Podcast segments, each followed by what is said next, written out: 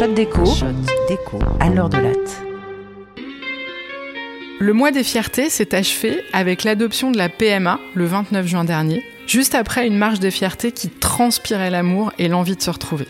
Nous étions plusieurs dizaines de milliers à marcher entre Pantin et République, sans char, mais avec les paillettes et les banderoles militantes dont seuls les queers ont le secret.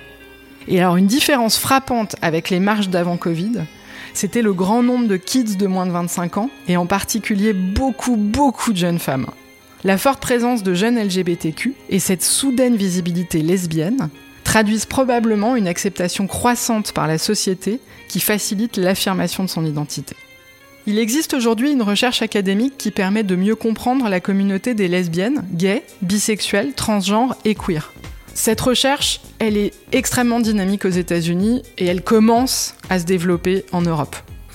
Le premier article scientifique date de 95. Il portait sur les discriminations salariales liées à l'orientation sexuelle. C'est l'e-budget, la première, qui a ouvert le champ de la recherche aux US sur les LGBTQ. Au début, il a fallu mesurer combien d'individus appartiennent à la communauté. Les premières données américaines ont été collectées en 53, en 72 en France, mais il aura encore fallu attendre 92 pour que paraisse le second rapport sur les comportements sexuels des Français.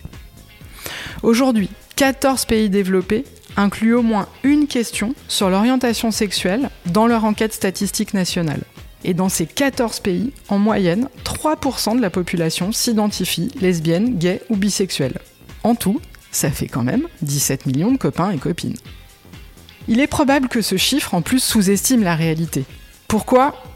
À cause d'une espèce de réticence à dévoiler ce genre d'infos à un enquêteur.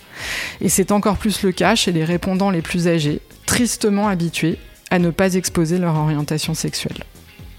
Est-ce que le nombre de LGBTQ a augmenté avec le temps? Non pas que la société se pervertisse, coucou Pécresse, mais qu'elle devienne plus tolérante au contraire et que la jeune génération découvre et affirme son identité plus facilement. Apparemment c'est bien le cas.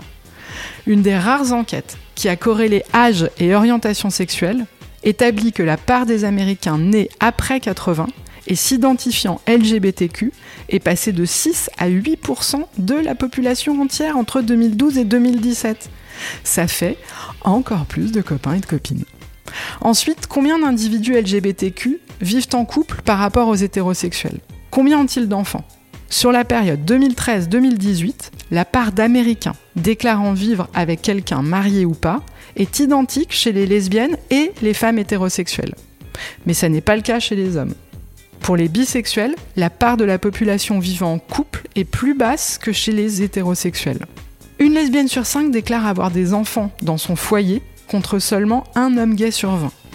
Enfin, c'est presque 40% des personnes transgenres qui sont mariées et qui ont des enfants dans leur foyer. Et alors là, ces derniers chiffres sont vraiment très importants, car ils permettent de mieux appréhender la situation des personnes transgenres encore mal abordées en France. Enfin, un résultat de la littérature qui fait vraiment chaud au cœur, c'est que l'accès au mariage entre personnes du même sexe a amélioré l'attitude générale de la société vis-à-vis des minorités sexuelles, et même que cela a eu un effet positif sur la durée de nos relations.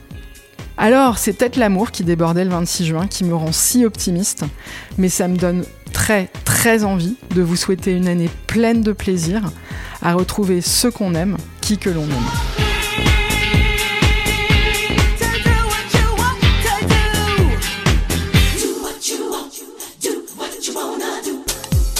C'était un podcast de l'université Paris-Dauphine, PSL.